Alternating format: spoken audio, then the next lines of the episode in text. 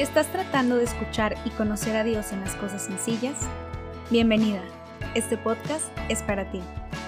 Inspiradas por el ejemplo de María, buscaremos llegar al corazón de Jesús e iremos descubriendo cómo con un corazón dócil podemos extender su reino.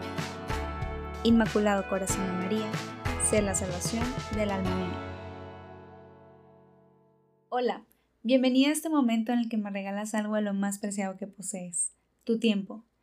Yo soy Bricia Ramos y estoy muy feliz de empezar este proyecto llamado Un Corazón Dócil, en el cual te quiero hablar de Dios y cómo encontrarlo en las cosas pequeñas, y que esto a su vez nos lleva a conocerlo un poco más a profundidad desde las enseñanzas de la Iglesia. Como habrás escuchado en el intro de este podcast, va dirigido principalmente a las mujeres. Y a ejemplo de la mujer por excelencia, María, pues ojalá y podamos ver en ella sus virtudes y todo lo bueno que Dios ha hecho para conocer qué es lo que Él nos pide para ser la mejor versión de nosotras como mujeres de Dios. Sin embargo, si tú eres hombre y estás escuchando esto, no lo pauses, no lo quites. Te invito a que te quedes, ya que pues en, en realidad estaremos hablando de las enseñanzas de la iglesia y diferentes documentos, vida de santos y demás, así que pues tal vez escuches como algunas cosas enfocadas más hacia nosotras, pero espero también todo esto sea enseñanza para ti. Y pues también quería contarte que no soy tan fan de como este primer episodio de toda esta introducción y piloto al podcast, así que voy a entrar de lleno a, a este tema que en realidad es como la razón de ser de este podcast que es el llamado. Y justamente sobre este tema me puse a buscar en algunos documentos de la iglesia y seleccioné dos de ellos. El primero es el Catecismo de Pío que en el número 147 nos habla de pues quién nos ha llamado a pertenecer a la iglesia de Jesucristo, porque tenemos un llamado a pertenecer a una comunidad que nos va a asegurar el camino a la santidad. Y en este caso, pues es Dios. Dios nos ha llamado por una gracia particular a pertenecer a esta iglesia de Jesucristo, la que Él fundó, para que con la luz de la fe y la observancia de la divina ley le demos el debido culto y lleguemos a la vida eterna, es decir, fundada por Jesucristo, que fue y es santo, pues nosotros podamos ser santos. Y también en el número 161 habla de por qué este llamado a la Iglesia Católica, y pues católico pues es universal, y nos dice que, que es este llamado a esta iglesia porque abraza a los fieles de todos los tiempos y lugares, de toda edad y condición, y todos los hombres del mundo son llamados a formar parte de ella, es decir, todos estamos llamados a la santidad, todos estamos llamados a formarnos y a caminar juntos en la Iglesia Católica. Y complementando también esta parte del el llamado en Catecismo de la Iglesia Católica en los numerales 941, 2232 y 2233, nos habla de, desde diferentes puntos también de, de qué es esto del llamado, pero este último punto, pues lo quisiera leer tal cual. Y habla que hacerse discípulo de Jesús es aceptar la invitación a pertenecer a la familia de Dios, a vivir en conformidad con su manera de vivir. Y claro, si es la iglesia de Jesucristo, pues tenemos que ser como Jesús, tenemos que buscar la santidad, aspirar a ella. Y también aquí es donde entra un poco el, como que, ¿cuál fue el empujón mayor de crear este podcast y de aceptar y responder a este llamado que Dios me hacía? Lo encontré justamente mientras escuchaba uno de los episodios del podcast de Betty, una amiga que conocí en MCU, una comunidad, un grupo al que pertenecí durante mi carrera universitaria. Este podcast se llama La respuesta es el amor y ella contaba como la historia de su podcast, cómo fue que, que se decidió a empezarlo, qué cosas tuvo que hacer para, para llevarlo a la práctica y sentía que estaba describiendo tal cual mi historia, con la diferencia de que yo sí soy muy indecisa y me cuesta mucho tomar una decisión de cómo voy a hacer esto. Entonces, eh, hablando con ella, súper buena, dándome consejos de, y sobre todo ánimos de, de empezarlo. Entonces, cuando escuché esto fue que dije, ok, necesito poner manos a la obra, ya tienes tiempo llamándome como a algo de evangelización, Señor, y no sé cómo hacerlo. Intenté incluso empezar, bueno, no intenté, empecé un blog y me di cuenta que no era por ahí.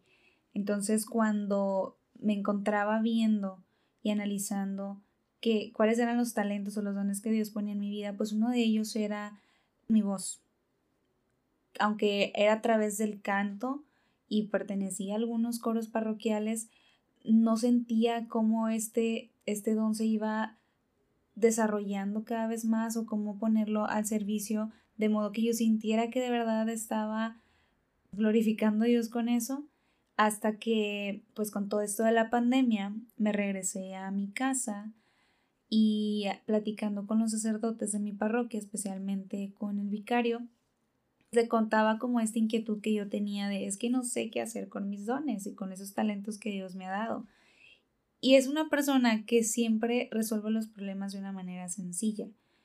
Y me decía, ¿cómo lo vas a hacer? Poniéndolos al servicio, buscando la manera en la cual tú te sientas cómoda y sientas que de verdad estás llegando a esos corazones, a esas almas que lo necesitan. Y también por algunos comentarios de, de personas de mi comunidad a la que pertenezco actualmente, me decían como ah, que había algo en mi voz, pero no tanto en el canto, sino en mi voz, en el habla. Y dije, pues ok, vamos a intentar un podcast después de haber escuchado lo de Betty, después de haber recibido el consejo del padre Josué, mi vicario, dije, ok, vamos a empezarlo.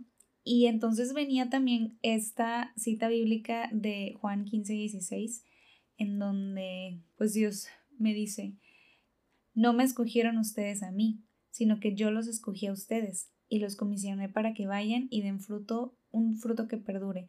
Y justamente esta parte de que perdure es lo que, lo que hacía que mi corazón se encendiera, que no fuera como cualquier cosa que yo hiciera fuera solamente un boom y después se apagara, sino que fuera una semilla bien plantada, así como él a lo largo de mi vida, con esos procesos que he tenido en mi relación personal con Dios, pudiera hacerlo a través de mí para que pues este fruto con su gracia perdure en las demás personas.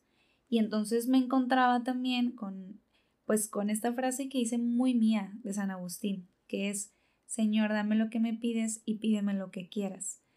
Porque me daba cuenta que, o yo era lo que creía, que no tenía muchas herramientas en mi vida de cómo realizar todas estas cosas y todas estas herramientas de evangelización, pero es Dios y es trabajo de Él, entonces si todo me lo da a Él, voy a poder hacer lo que Él quiera. Y entonces también venía a mi mente una de mis citas bíblicas favoritas que está en Primera de Corintios en el capítulo 1 a partir del versículo 25, 25 en donde habla justamente de cómo Dios escoge a las personas. Y eh, textualmente en el versículo 27 habla, pero Dios ha elegido lo que el mundo tiene por necio con el fin de avergonzar a los sabios y ha escogido lo que el mundo tiene por débil para avergonzar a los fuertes. Y en otra traducción habla de que Dios escogió lo más bajo y despreciado, es decir, eso que es nada, eso que, que no contiene algo por sí mismo y donde se rescata esta importancia de Dios, donde se rescata quién es Dios y que él, él, es quien da todo, quien lo quita también, si así lo, si así lo desea, pero entonces dije, pues ok, no tengo nada. Y, y me recordaba también a esta frase que dice, Dios no elige a los capacitados, sino que capacita a los elegidos. Entonces, aquí estoy, lo que quieras hacer conmigo. También esta cita de Jeremías en el capítulo 1 que dice, donde le dicen a que soy un muchacho, entonces ya ve, le dice, no me digas soy un muchacho, pues a donde quiera que yo te envíe irás y todo lo que te mande dirás. Porque Él es el que va a proveer, Él es el quien nos va a dar todo lo que necesitamos para que a donde vayamos solamente tengamos que dar ese sí y que sea Él quien tenga que actuar, que seamos instrumentos solamente. Y entonces aquí es donde rescataba esta docilidad de María, su sí, y todo lo que nos fue alcanzado por ese sí de María, por esa docilidad, por ese corazón dócil que ella tuvo y que en este momento de la anunciación, mientras ella se encontraba en, en oración, pudo de verdad responder y darse por completo, incluso llegar a este punto de esclavitud, de hacerse la esclava del Señor. Y, y quiero rescatar un punto importante en esto, porque tanto en algunas clases que llevé de Mariología, como reflexiones que se hacen a veces de específicamente como de este momento, ¿no? De la anunciación, en donde la esclavitud no es que yo esté de acuerdo con ella, pero entender que a quien le pertenece un esclavo trata de buscar las mejores condiciones para que el esclavo siga trabajando y de lo mejor de sí. Sin embargo, aquí María, o sea, si Dios ya le había dado la gracia y la bendición de poder gestar en su vientre a Dios mismo, ¿cómo no se iba a entregar por completo? ¿Cómo no se iba a convertir en su esclava? Ya, ya no era dueña de sí, ya le pertenecía todo a Dios y cómo no iba a sentirse tan importante para él. Entonces, algo que a mí me ataba para empezar también como cualquier proyecto de evangelización desde hace años era esta cita bíblica que resonaba desde hace años en mi corazón, que es cuando dice que si vas y presentas una ofrenda al templo, pero no, o sea, estás peleado con tu hermano, que la dejes ahí, que vayas, te reconcilies con tu hermano y luego vengas. Entonces aquí era donde tocaba como una de las fibras más importantes y delicadas de mi vida, que es mi familia. Porque, pues no sé ustedes, pero al menos a mí en esta parte donde se vuelven contra ti y de ¿a qué vas a la iglesia si sigues haciendo esto? O se supone que deberías estar haciendo tal cosa, ¿por qué vas a la iglesia? ¿Por qué haces esto? me causaba mucho conflicto porque era donde yo sentía cierta hipocresía de empezar un proyecto, de evangelizar completamente como con toda mi vida a Dios. Pero pues yo siempre le decía que quien me escuche y quien me vea pueda escucharlo y verlo a Él. Y me es muy difícil en esta área de mi vida. Entonces, claramente después de cierto tiempo de dirección espiritual, terapia, relación personal, con Él, mi oración personal, búsqueda de sacramentos, de muchos años de todo esto, fue que empezaron a surgir estos cambios en donde al menos yo considero que soy un poco más abierta en compartir mi fe con ellos, aunque no siempre es completamente recibida, pero trato de ser yo y de sentirme yo misma en ello y, y por ello también empezar a evangelizar ahí y después de esto mudarme, porque pues claramente me hacían ruido estos 30 años de Jesús que pasó en casa, en familia y, y después de estos tres años evangelizando y como yo no hacía caso estos 30 años de Jesús, sino que simplemente es como de, ok, vámonos a evangelizar. Pero una vez poniendo como en paz las diferentes áreas de mi vida, dije, ok, Señor, como San Agustín de nuevo, dame lo que me pides y pídeme lo que quieras, porque tú sabes que hay cosas que que se dificultan en mi vida, pero yo te quiero servir y te quiero seguir enteramente. Entonces, como en toda esta tribulación, venía hacia mí, a mí siempre esta, esta frase, esta cita bíblica de Primera de Reyes en el capítulo 19, que es donde habla, hubo un huracán, pero pues ve no estaba ahí, después hubo un temblor y que no estaba ahí, pero al final estaba en el susurro de una brisa suave. Entonces, a pesar de cada tribulación, de cada tropiezo, de cada regaño, de cada contradicción en mi familia, yo sentía antes, durante y después de cada momento que Dios estaba ahí por medio de una brisa suave. Se mantenía en un susurro no solamente a mi oído de tranquila, cálmate, las cosas van a estar bien, yo estoy contigo, sino directamente a mi corazón de respirar profundo, y decir, estás conmigo. Y esto es complicado, pero te lo entrego. Y también justamente como en este querer aprender juntos de todos estos temas de evangelización, quisiera pedir encarecidamente que si existe algún error en algo que yo esté diciendo, algo que esté citando mal, algo que en realidad vaya contrario a la doctrina de la iglesia y que investigue mal o algo, me lo puedas decir porque soy una persona que no le gusta vivir en el error, soy un poco perfeccionista y me preocuparía muchísimo que algo que yo arrastrara de una forma incorrecta se viera también traspasado a otras personas. Entonces, si algo vas encontrando malo en esto, puedas decírmelo. Entonces, siguiendo justamente esta línea de el llamado, cabe resaltar también esta parte que encontré en Primera de Pedro, en el capítulo 2. Para esto fueron llamados, porque Cristo sufrió por ustedes, dándoles ejemplo para que sigan sus pasos. Entonces dije, ¿cómo? O sea, sufrió por mí, pero me dice que siga sus pasos. Quiere decir que voy a sufrir yo también. Entonces dije, ok, lo que venga de ti, pues bienvenido, pero otra vez, como San Agustín, dame lo que me pides y pídeme lo que quieras. Porque, pues es claro que si Él sufrió, nosotros también vamos a encontrar tribulación, incluso en esas áreas más difíciles de nuestra vida. Nuestra familia, nuestras amistades y todo aquello que en realidad es verdaderamente importante y esencial para nosotros. Y entender también que, como está en 2 de Timoteo, capítulo 1, pues Dios nos, nos, salvó y nos llamó a una vida santa, no por nuestras propias obras, sino por su propia determinación y gracia.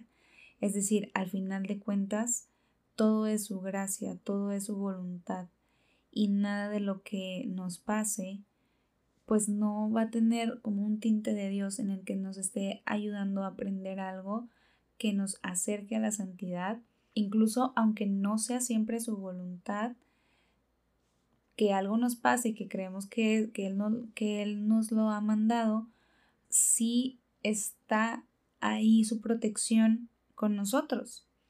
Y bueno, quiero rescatar también que entendía también en este llamado que Dios me preguntaba de, más bien, no me preguntaba, ¿eres capaz? Sino, ¿estás dispuesta? Y entonces yo dije, ok, creo que mm, al final de cuentas no hay un corazón tan dócil en mí, pero espero que con esto, con este proyecto pueda aprender a trabajarlo y también pueda aprender muchísimo más de María y sus virtudes y que con esto pueda ir dando pasos seguros hacia Jesús. Y bueno, una de las razones de tal vez porque menciono tanto San Agustín o pues sí, no solo esta frase que, que me ha marcado mucho y que la he hecho mía, es porque quisiera anunciar también que, que si bien este podcast está consagrado principalmente a María y a Jesús, pues también está de cierta forma, o sea, tiene como de santos patronos a San Agustín y a Santa Teresa de Ávila. ¿Por qué? Porque son doctores de la iglesia y, y lo que he leído de sus escritos y de su vida han marcado muchísimo para mí, pues mi vida espiritual y mi vida en general. Me han ayudado a dar pasos más firmes en, en, mi fe y sobre todo investigar más de mi fe. Entonces, como quisiera que esto en realidad fuera formativo para, para mí que lo estoy grabando, para ti que lo estás escuchando, pues entender que, que, son, que fueron dos personas que buscaron incansablemente a Dios en todo.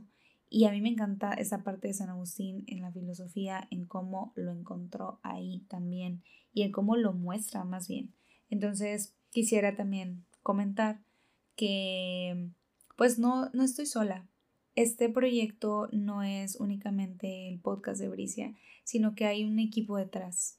Hay personas que, que están ayudando desde la parte espiritual, sus oraciones y demás, y les agradezco muchísimo porque han sido la razón de ser también de este podcast, que me animaron y que me preguntaban si en verdad iba a poder realizarlo y entonces entendía también como esta esa parte de Dios llamándome de Bricia, quiero que lo hagas. Y quiero aprovechar para darles a conocer y agradecerles que dentro de este llamado me di cuenta que, que Dios necesitaba únicamente mi docilidad y mi sí porque cuando empiezo a comentarlo justamente con el padre Josué, me decía que hazlo, claro que sí, tienes mi apoyo. Yo le dije, ok, te quiero dentro, dentro de esta sencillez que transmites a nosotros, a los laicos. Quisiera que me ayudaras para que yo pudiera transmitir también cosas que, que son muy densas de las enseñanzas de la iglesia a una forma más digerible. Y luego hablo con Carla, una amiga que es misionera, y me dice, adelante, yo te ayudo con, con la planeación de los temas para que no vayas a decir algo que, que no es correcto dentro de la iglesia. Después hablé con Andrea, una amiga, y fue que sí, yo te ayudo a producirlo, y también Oscar. Y luego hablo con Omar, y fue que yo te ayudo con esta parte, y en realidad era Dios diciéndome, solo necesito tu sí. Y por eso es que hoy quisiera invitarte a que le preguntes qué es lo que está suscitando en tu corazón y cuál es ese llamado independientemente de la vocación, que ya lo hablaré más adelante, pero cuál es ese llamado que tiene ahorita para tu vida dentro de este vayan y lleven el Evangelio a todos los rincones, a dónde Dios y cómo quiere que lleves el Evangelio a los demás. Te agradezco mucho el haber llegado hasta este punto. Me despido con esta oración. Bajo tu amparo nos acogemos, Santa Madre de Dios, no desprecies las súplicas que te dirigimos en nuestras necesidades. Antes bien, líbranos de todos los peligros, oh Virgen gloriosa y bendita. Ruega por nosotros, Santa Madre de Dios, para que seamos dignos de alcanzar las divinas gracias y promesas de nuestro Señor Jesucristo. Amén.